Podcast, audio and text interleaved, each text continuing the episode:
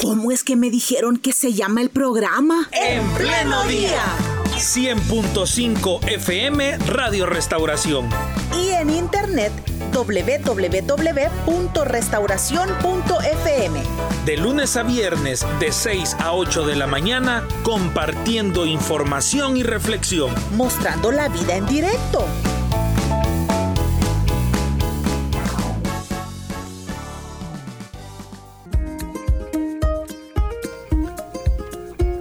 Son las 7 de la mañana con 32 minutos. Fíjense que por decreto legislativo, el 29 de marzo en nuestro país es el día dedicado a los niños, a las niñas desaparecidos durante el conflicto armado. Yo creo que este día casa muy bien con la entrevista que tuvimos ayer en donde un pastor de nuestra iglesia nos contaba la experiencia de su niñez viviendo el conflicto armado en, nuestro país y luego la reflexión que abonaba también otro de los pastores de nuestra iglesia hablando acerca de cómo se afecta cómo se afectan las poblaciones con esto de las guerras. Y hoy también creo que tenemos una entrevista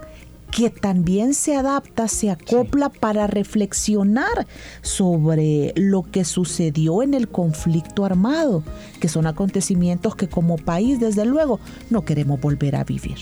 A las 7 de la mañana con 33 minutos le damos la bienvenida a nuestro programa a Leonel Tobar. Él es el presidente de la Asociación Promotora de Derechos Humanos de El Mozote. Leonel, muchísimas gracias por acompañarnos acá en Radio Restauración. Buenos días. Buenos días para, buenos días para todos y todas. Un saludo ahí a los que están en la radio. Es un gusto para mí estar desde el Mozote y saludarles a toda la audiencia que ustedes tienen como radio a nivel del país. Qué gusto poder saludarle hasta el Mozote. ¿Cómo están? ¿Cómo amanecen hoy allá en el Mozote? Bueno, eh, aquí el Mozote es un lugar bien tranquilo, tenemos este, un ambiente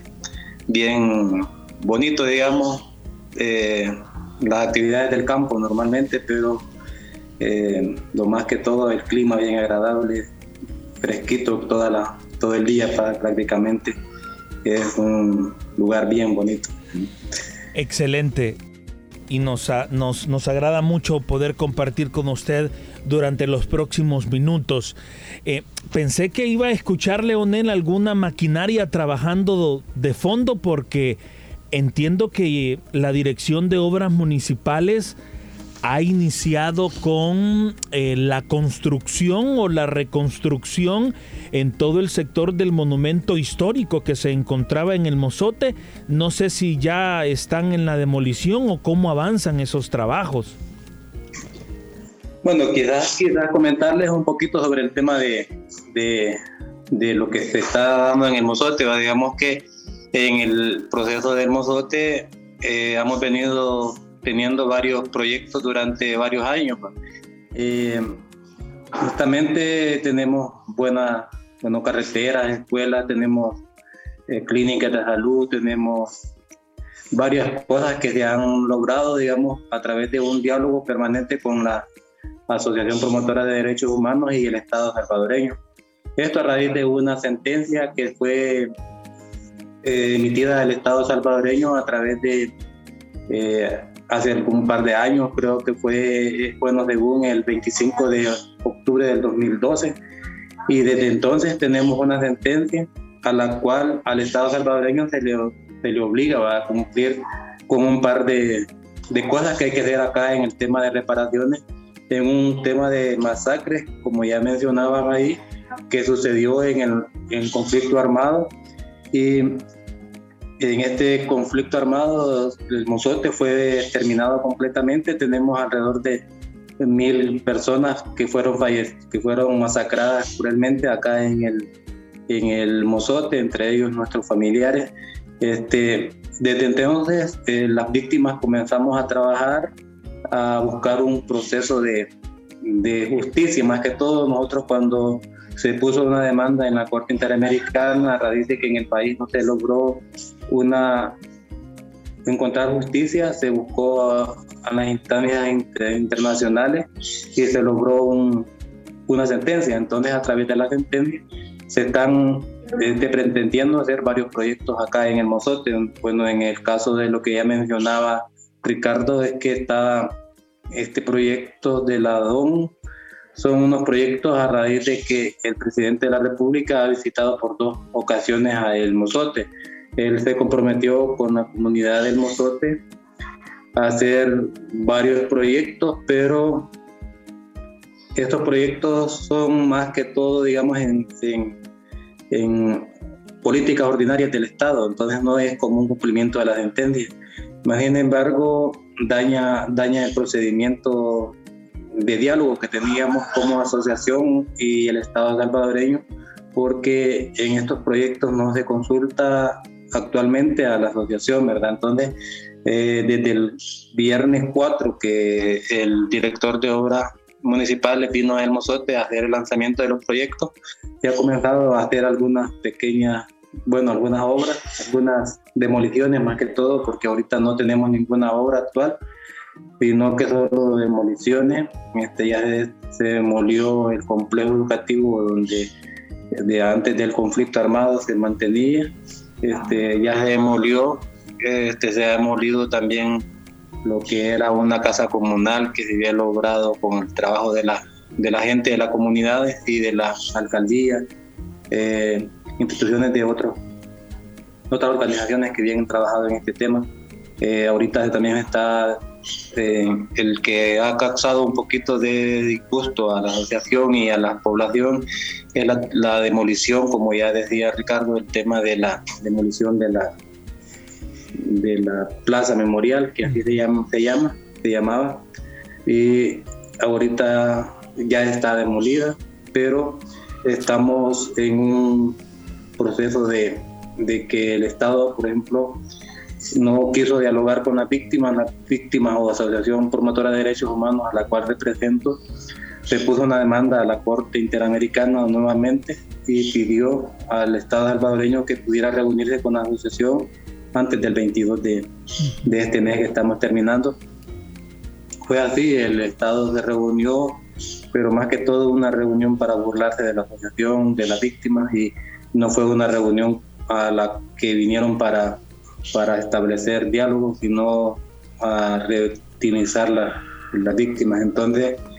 eh, nosotros hemos puesto varias comunicados, varias demandas, hecho varios procesos de, de denuncia sobre este tema. Actualmente el Estado salvadoreño se ha comprometido en palabras, porque no tenemos nada escrito, de no tocarlos el monumento donde están enterrados todas las personas que fueron exhumadas, entre ellos la familia Claro, que, a la que yo también pertenezco, y, y hay un resto de personas que tenemos enterrados allí en el Mozote, no son familias de allí directamente del Mozote, sino de todas las comunidades aledañas que la sentencia determina. Leonel. Sí, eh, ha, comenzado a, a destruir un poco las cosas ahí, pero creo que continuamos en la denuncia. Leonel, para poder comprender, se ha comenzado, bueno, ya se demolió, dijo usted, la casa comunal. Estamos hablando esto de el centro del Mozote, por donde está la iglesia católica. Es en esa zona donde se han dado las demoliciones. Y es ahí donde está paralelo a la iglesia católica la plaza, la plaza memorial. Sí, justamente es un, lugar donde está la plaza, la plaza memorial, la iglesia, el monumento y una parte que se había construido que se llamaba la concha acústica. Todo esto eh, es justamente en el parque central de nosotros. El parque central tiene, tiene algunas restricciones para poderlas tocar, por ejemplo que había una declaración de patrimonio cultural eh, desde el 2012 también a la cual el, el Estado salvadoreño no, o sea, nadie podía tocar ninguno de estos temas, pero el, el, el mozote, el mozote estaba, estaba siendo, digamos, respetado durante todo este tiempo, pero ahorita sí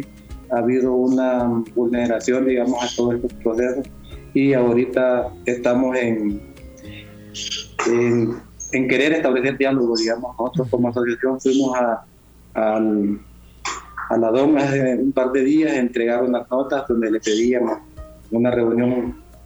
digamos, de, seria, digamos, donde pudiéramos establecer diálogos y no vinieran a imponer como sucedió en la reunión. Y, sí, entonces estos son los temas que se estaban dando, pero yo creo que, que las víctimas hemos sido responsables y lo que hemos querido buscar es el diálogo y, hemos estado haciéndolo durante todo este tiempo. Leonel, pero a esta, a esta reunión a la que el director de obras municipales llegó el, el 4 de este mes, como usted lo menciona, porque los medios de comunicación eh, eh, oficiales, digamos, o desde Casa Presidencial, nos dijeron que eh, ese encuentro sirvió para hablar con las víctimas del mozote. Si no fue para eso, ¿A qué fue entonces el director de obras municipales? Bueno, es que digamos que ha sucedido un par de cosas, digamos, este, la,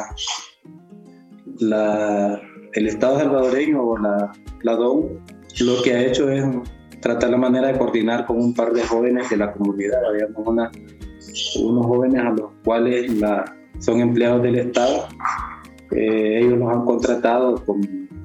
como digamos, de, nos han puesto a coordinar varias cosas acá en el Mozote. Este, esto es porque son personas que igual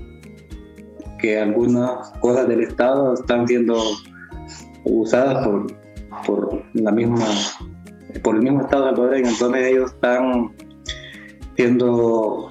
parte del, del Estado porque han sido personas que han trabajado en nuevas ideas, han sido candidatos de,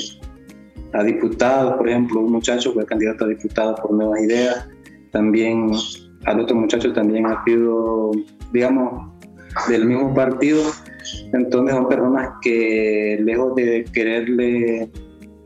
exigir o decir algunas verdades, son personas sumisas al, al, proceso, entonces ellos, ellos han tratado la manera de tener un grupito de organizaciones, digamos, no de víctimas, porque con las víctimas no han tenido tanto acercamiento, pero sí, por ejemplo, con la familia de ellos, por ejemplo, hay algunos videos que surgieron en, la, en las redes sociales, que por cierto es el papá de, uno de los muchachos, eh, la abuela de uno de los muchachos, toda la familia. Entonces, este, creo que eh, es un tema bien complicado porque cuando uno, cuando uno como, como encargado de, de la asociación y que son personas que nosotros exigimos un, un derecho que, que las víctimas han tenido durante 40 años de estar exigiendo. Este, cuando uno exige, ya como que no es bueno para ellos, entonces lo que tratan de manera es buscar personas que sean aliados a, a la misma situación que está viviendo el país entonces ellos lo que hicieron fue contratar o tener algunas personas aliadas y ellos, por ejemplo, el día de la reunión que tuvimos con la DON, los carros de la DON andaban sacando a la gente de cada casa, a la gente que ellos consideraban tener aliados y aliados. Entonces fueron a sacar cada, casa por casa. Y, y por ejemplo, tener personas quienes personas las que iban a hablar, que iban a hablar bonito y no, y no personas que, que pudiéramos tener como una algo en, una opinión diferente. Entonces, eso es lo que está pasando y yo creo que no solo aquí en nosotros, sino que a nivel de todos los del país, eh, tratan la manera de encontrar personas que sean ah, aliadas al o que hablen a favor, no, no en contra, digamos. Y estas personas, eh, ¿cuál, ¿cuál es el argumento de ellos? ¿Qué es lo que les dicen a ustedes para intentar justificarles el que pues permitan que haya representación del Estado allá eh, demoliendo algunos inmuebles? Bueno, fíjese que realmente nosotros como asociación de víctimas no estamos en contra del desarrollo de una comunidad, digamos que en el caso del Noroeste es importante que ellos que un desarrollo, ¿verdad? Y yo siempre lo he dicho, no estamos en contra. Lo único que debería haber un respeto, ¿verdad? Entonces, eh, lo que ellos tratan la manera es que, por ejemplo, 32 millones de dólares de que está quiere invertir el Estado, que se invierta en una sola comunidad, cuando a través de la sentencia el Estado salvadoreño sabe que tenemos siete comunidades que fueron afectadas por masacres. Entonces, eh, en la comunidad de Mozote y las personas que están trabajando para ello, lo que trata la manera es que esos 32 millones de dólares que eh, entre paréntesis se va a invertir, este,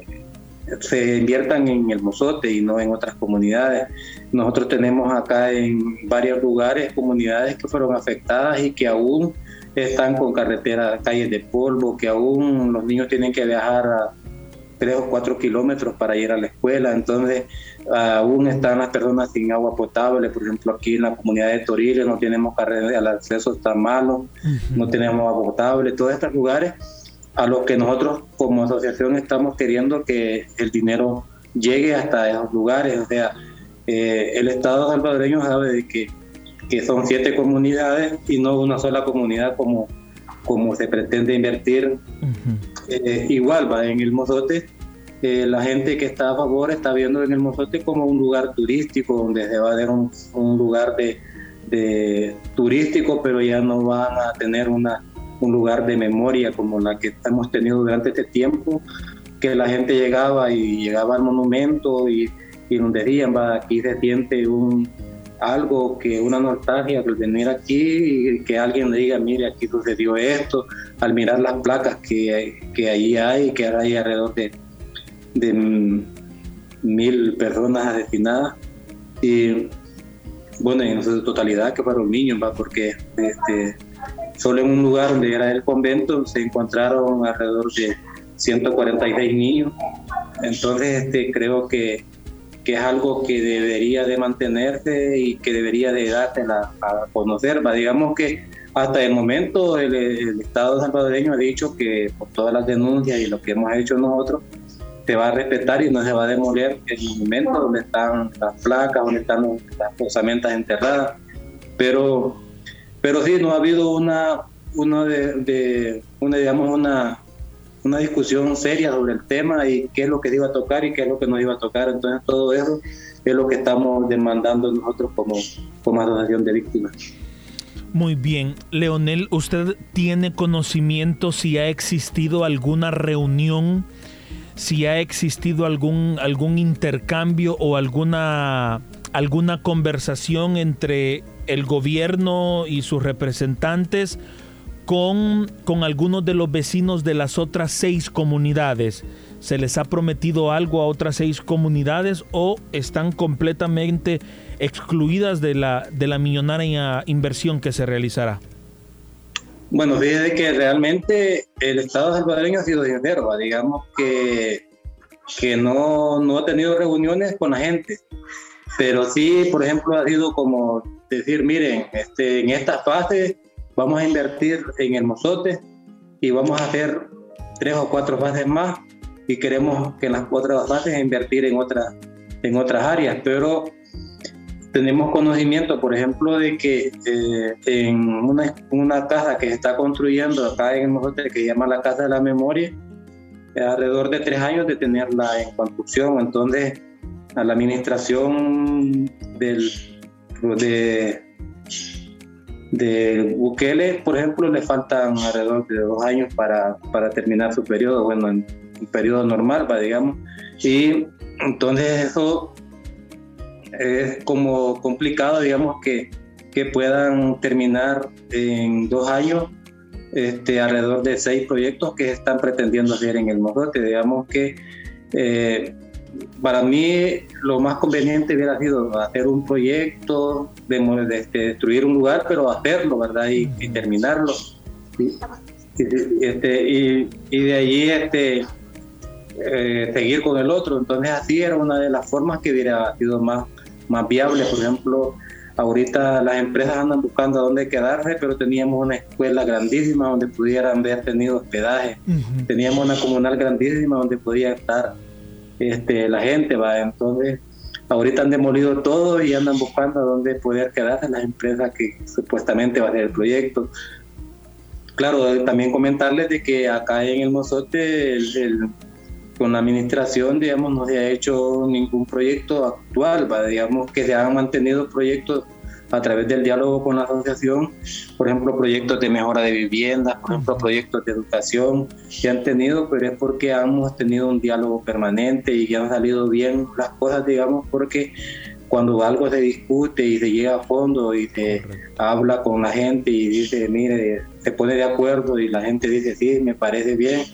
entonces, porque no solo nosotros, la asociación, la asociación de víctimas, tenemos alrededor de 35 referentes, que tenemos 5 personas por cada comunidad donde son afectadas, donde fue afectada por el masacre. Entonces, eh, tenemos una organización bastante grande y eso ha permitido que los, el Estado salvadoreño durante las otras administraciones hayan se haya podido hacer varias cosas, aunque no tal como nosotros hubiéramos querido que avanzara tan rápido o avanzara rápido el proceso, porque ya tenemos 12 años prácticamente de haber tenido las, las y, y, el Estado ha sido bien lento en, en mejorar la, la, situación, pero creo que, que todo, todo esto depende de tener un respeto y una, y una, y una digamos, una, una discusión seria con la gente. Leonel, eh, usted como habitante de El Mozote, usted también, eh, ustedes representa una familia víctima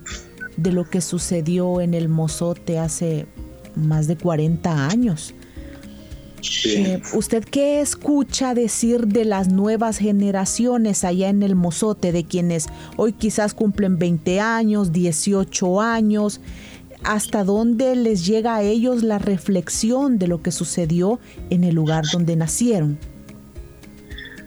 Bueno, mire, en ese tema nosotros como asociación, digamos, hemos tratado la manera de ir involucrándonos a, estos procesos, porque yo también justamente nací el, prácticamente el año de que sucedió el masacre, eh, pero sí hemos tenido la manera de estarlos involucrando en estos procesos porque y hemos tratado la manera de, tener talleres con juventudes, hemos tenido eh, acercamientos con varios jóvenes. Justamente el año pasado tuvimos un taller con 17 jóvenes familiares de víctimas. Esto es para tratar la manera de que la juventud vaya acatando, digamos, todos estos procesos y por lo menos que un día se diga que el mozote este, eh, sucedió algo terrible pero que también hubo una, una, resistencia o una, digamos, algo que, que se estuvo pretendiendo, se está pretendiendo durante 40 años lograr justicia, por lo menos porque, como bien les decíamos, cuando se logró la sentencia, el tema del mozote nunca se pidió todas estas cosas que ahorita están en, en la discusión, sino que hemos tenido una, una una, una, manera de tener acercamientos con la gente, digamos en este caso con, con jóvenes, y, y, sí se ha logrado la manera de, por ejemplo, 150 jóvenes que están becando de parte de la asociación, este, ellos están, se les habla, digamos, en las reuniones y que estos procesos deben de continuar y, por ejemplo, que sus obras sociales, por ejemplo, son psicólogos, deben de hacerlo en las comunidades, son doctores, tratar la manera de de involucrar en las mismas comunidades, todos estos procesos de, tener un acercamiento con la juventud. Entonces, creo que tenemos jóvenes que son bien comprometidos con el tema, pero también tenemos jóvenes que por ideologías políticas, como ya se había dicho anteriormente, eh, están como queriendo ver del, de menos estos procesos, pero creo que eso es la, la minoría en las comunidades, la mayoría de personas están conscientes que lo que pasó, que sus papás perdieron sus, hermanos, sus abuelos, o sea, sabemos que en el Mojote casi la mayoría de personas perdimos familiares en este, en este proceso. Muy bien, Leonel, ahora estamos hablando del tema de las construcciones en el mozote porque digamos es el tema, voy a decirlo así, es el tema más de coyuntura, es el tema que más cercano tenemos en el tiempo. Pero sabemos que hay otros temas importantes que como Asociación Promotora de Derechos Humanos del Mozote han venido trabajando durante todos estos años. Y no sé cuál es el balance que ustedes hacen, por ejemplo, tener por un lado una inversión económica de más de 30 millones, como usted lo mencionaba, pero si retrocedemos un poco en el tiempo, Leonel, hay, otro, hay otros acontecimientos que no, deje, no debemos dejar pasar, siempre relacionados al mozote. Hago referencia, por ejemplo, al proceso judicial que se sigue eh, sobre el tema de la masacre en el Mozote y lugares aledaños. Hablo también del tema de eh, la, el no acceso a los archivos militares para conocer sobre las, las órdenes que se dieron desde los escritorios de la Fuerza Armada para las intervenciones militares en el Mozote. No sé cuál es su opinión sobre, sobre estas otras temáticas que, repito, son anteriores en el tiempo, pero también les involucran a ustedes como asociación. Bueno, como ustedes saben, el masacre sucedió en el 81, entonces este, desde allí hubo un proceso digamos, no tan abierto para poder hacer una demanda, pero sí hubieron personas que en el 83, por ejemplo, vinieron a hacer algunas informaciones sobre el tema de Mozote, a podemos sacar archivos, a, a, ver cómo se veía. Hay muchas fotografías de ese proceso. Eh, pero como víctima fue en el 90 la primera demanda que se puso en el juzgado de San Francisco Botera. Eh, en ese momento, como ustedes saben, también estaba recién pasado el conflicto, había todavía personas armadas, todo esto. Eh, los jueces tenían un poquito de temor a aperturar estos casos, lo que nos dijo en ese momento, pues las personas que lastimosamente ya no están con nosotros porque ya fallecieron, los que pusieron la demanda, pero era un grupo bien pequeño, como alrededor de 12 personas que hicieron el, el proceso de la demanda en el 90. En el, en el San Francisco Gutiérrez nos dijo que por qué no había puesto la demanda en, en el 81, pero era como complicado porque eh, estaba un tema que si alguien decía que era del mozote y, el lugar donde estaba eh, era, era pues sí era tratado mal, pues o, es posible que lo mataran, porque tuvimos casos en Lourdes, Colón, por ejemplo, de que personas que llegaron del mozote fueron asesinadas allá también. Entonces, este, desde entonces la gente comenzó a trabajar para poner una demanda. Este, en el 90, cuando ya se aperturó el caso, eh, el juez pidió que se pudieran presentar algunos testigos, por ejemplo. Se presentaron 45 testigos de personas que que habían perdido sus familiares, señores que habían perdido sus esposas, sus hijos, igual madres que habían perdido sus esposos, o, o, padres que habían perdido sus hijos, pusieron la demanda. Entonces ellos hicieron, hicieron el, la presentación de testigos como testigos en ese entonces. Eh, desde entonces comenzamos a, se comenzó a trabajar, ¿va? entonces al, al pasar del tiempo, al ver que en el país no se podía hacer, eh, este tema de justicia, como ustedes saben también en la administración de, de Cristiane, también se, se puso una ley de amnistía que duró alrededor de 23 años. Entonces eso fue complicado, eh, aunque el caso en sí, el mozote, digamos, por ejemplo, se aperturaron algunas exhumaciones, pero no, no tan grandes como para poder eh, que el caso del mozote pudiera salir tan, tan, tan, tan arriba, pero se logró este, recoger bastante información eh, casa por casa con personas voluntarias que dijeron y alrededor de, de, toda esta información también se logró este, preparar una, una, una, demanda y fue la que se logró en, en la Corte Interamericana. Fueron tres mujeres de, de cada hermosote a poner la demanda allá y se logró, se ganó la, la, demanda.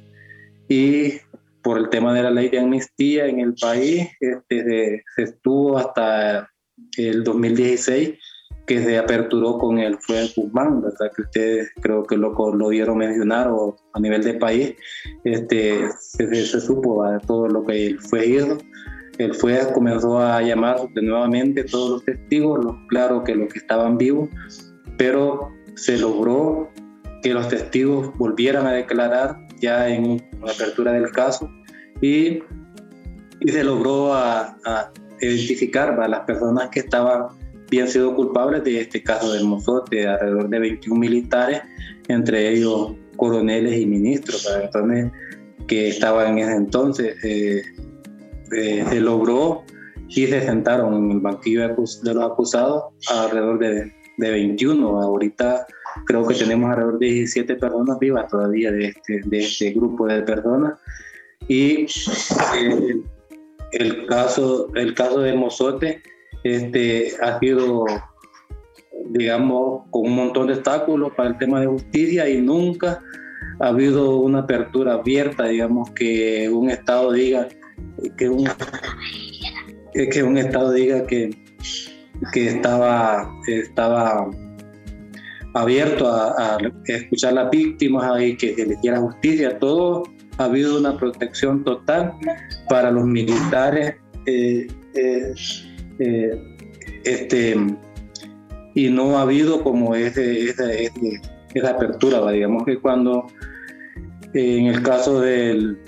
presidente Bukele, nosotros cuando él ganó la presidencia, justamente unos par de días después, nosotros los fuimos recibidos en casa presidencial y ustedes creo que todo el país sabe que estuvimos como familiares de víctimas y, la asociación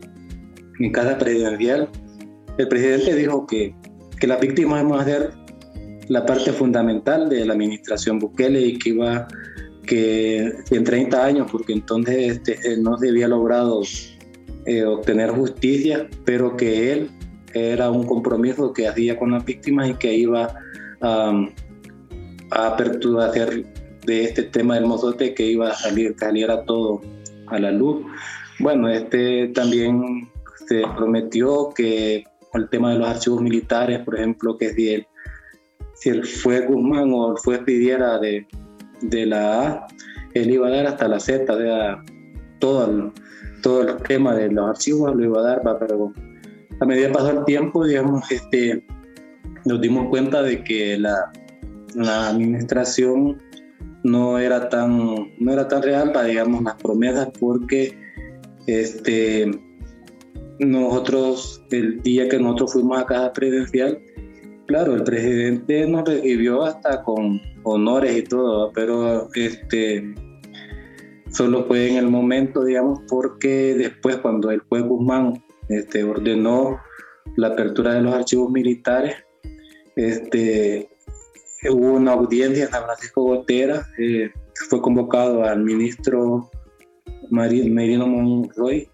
y también eh, fue convocado el presidente a la, audiencia, pero eh, ambos mandaron representación a la, audiencia y desde ahí se nos informó de que se iba a aperturar los archivos, que iban a hacer una inspección a todos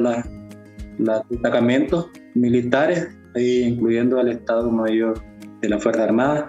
y que se les informaba a ellos de que iban a tener y que les pedía la colaboración, me dijo pues en esa, en audiencia de todos los, los, lugares donde se iban a estar y que fuera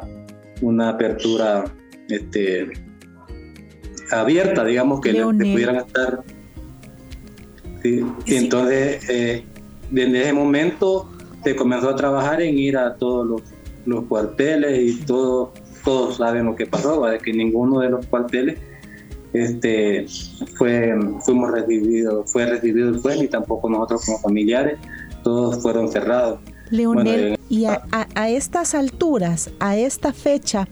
de 29 de marzo,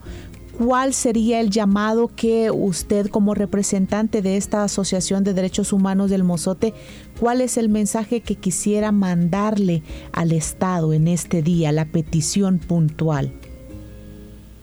Bueno, nosotros siempre hemos pedido, digamos que en el tema del Mozote, lo que le pedimos al, Estado salvadoreño es que, que el tema de cumplimiento de la sentencia, por ejemplo, en en el tema de la, del acceso a la justicia, que es lo que más pendiente tenemos, que, que se aperture el tema de la justicia y que, aunque ahorita vemos que todo está complicado, pero creo que, que está en las manos del Estado porque todas las instituciones las tiene a, digamos a su, a su favor, este, que por ejemplo la, la Asamblea Legislativa que, que parte del Estado, que haga leyes a favor de las víctimas y no solo el caso del Mozote, sino que a todo el tema del conflicto armado que existió en El Salvador. Sabemos que hay un grandes deudas pendientes y que eh, ahorita en el tiempo actual no podemos decir de que,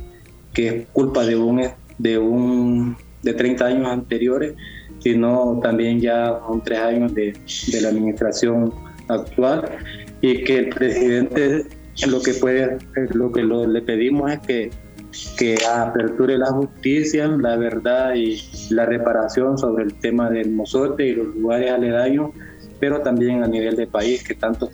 masacres que hubieron, alrededor de los 22 masacres que hubieron en el país, este, todos necesitamos que se haga justicia este, y que no hay, por ejemplo, hay madres que todavía andan buscando a sus hijos, que no saben si están muertos, están vivos o se los llevaron a otros países. Todos esos temas creo que es importante que, que se siente el Estado y que pueda decir este, que, que se merece una atención y que ya no se diga que, que, que es necesario borrar la historia y que pasemos a otro, así nos dijeron acá en el Mozote, y que no, no siguiéramos repitiendo eso, que ya eso, ya habían pasado 40 años y que este, olvidáramos eso y que borráramos la historia y que siguiéramos a otra etapa de la vida. Pero yo creo que, que eso es, es imposible porque en,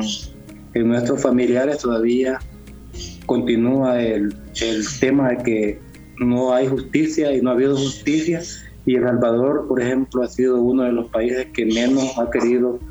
tratar el tema de justicia para los familiares de víctimas. Entonces, lo que le pedimos es que, que, se, que se una al dolor de los familiares del país. Muy bien. Perfecto. 8 de la mañana con 8 minutos, el tiempo nos avanzó muchísimo y nosotros debemos despedir nuestro programa y nuestra entrevista, eh, agradeciendo a Leonel Tobar Claro, representante de la Asociación Promotora de Derechos Humanos de El Mozote, por haber compartido, Leonel, con nosotros en estos últimos minutos. Muchas gracias. No, gracias a ustedes también por darme la oportunidad de estar en la radio y que es una radio que, que es bastante escuchada a nivel del país. Y, y un saludo a todas las personas y esperamos que que, hayan escuchado por lo menos alguna parte de lo que, como dice ahí, va que escuchar todo y, y retener lo bueno. Muy bien, gracias. Buen día y saludos hasta el Mozote en la zona oriental de nuestro país. Muchas gracias a cada uno de ustedes también por haber estado pendientes. Estos temas de reflexión creo que nos sirven a todos los salvadoreños. El SoundCloud lo compartimos por la tarde y esta entrevista queda alojada en nuestras distintas plataformas de redes sociales. Nos despedimos de nuestra parte hasta mañana, si Dios así lo permite. Muchos abrazos y que el Señor les bendiga.